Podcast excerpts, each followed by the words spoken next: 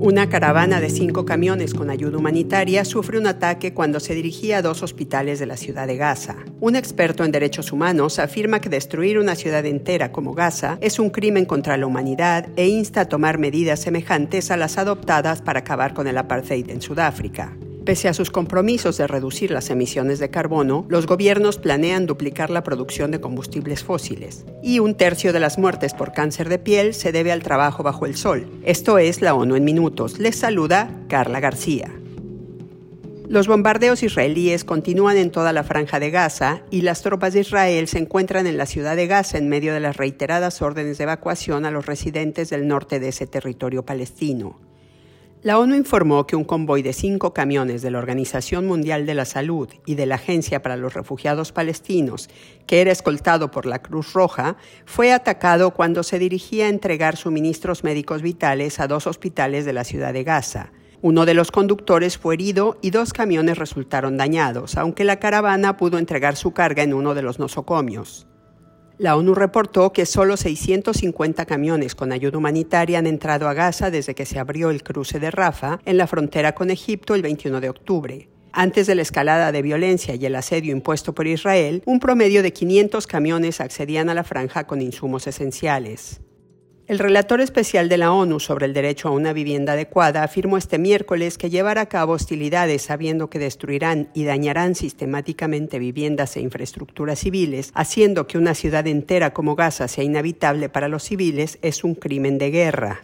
Balakrishnan Rayagopal dijo que el llamado a un alto el fuego de la Asamblea General de la ONU debe contemplar disposiciones concretas para lograr que las partes en conflicto lo cumplan. El experto también instó a la comunidad internacional a considerar el precedente de la década de 1970, cuando la Asamblea General adoptó medidas para poner fin al apartheid en Sudáfrica al suspender a la delegación de ese país debido a violaciones generalizadas y sistemáticas de los derechos humanos que son incompatibles con los propósitos y principios de la Carta de la ONU. No puede haber paz sin justicia, recalcó el relator, exhortando a la Corte Penal Internacional a investigar los presuntos crímenes internacionales en Israel y el territorio palestino ocupado sin demora y a procesar a los responsables de crímenes de guerra, crímenes contra la humanidad y apartheid.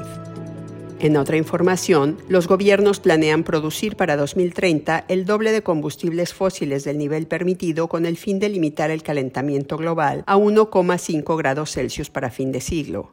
Así lo revela un nuevo informe del Programa de la ONU para el Medio Ambiente, el PENUMA, que detalla que aún elevando el límite a 2 grados Celsius de aumento de la temperatura del planeta, la producción de combustibles fósiles superaría en un 69% el nivel requerido. El estudio precisa que el mundo está en vías de producir en esta década un 460% más de carbón, un 82% más de gas y un 29% más de petróleo de los niveles compatibles con el objetivo del 1,5 grados Celsius de calentamiento máximo. Estos planes se han diseñado pese a que 151 gobiernos nacionales se comprometieron a lograr emisiones netas cero. Además, las proyecciones más recientes indican que la demanda mundial de carbón, petróleo y gas alcanzará su punto máximo en esta década. El informe del PENUMA subraya que el abismo cada vez mayor entre la retórica y las acciones de los gobiernos socava su autoridad y aumenta el riesgo para los seres humanos. La directora ejecutiva de la agencia, Inger Andersen, dijo que los actuales planes de los gobiernos ponen en jaque el futuro de la humanidad y recordó que la transición hacia unas economías alimentadas con energía limpia y eficiente es la única forma de acabar con la pobreza energética y reducir las emisiones al mismo tiempo.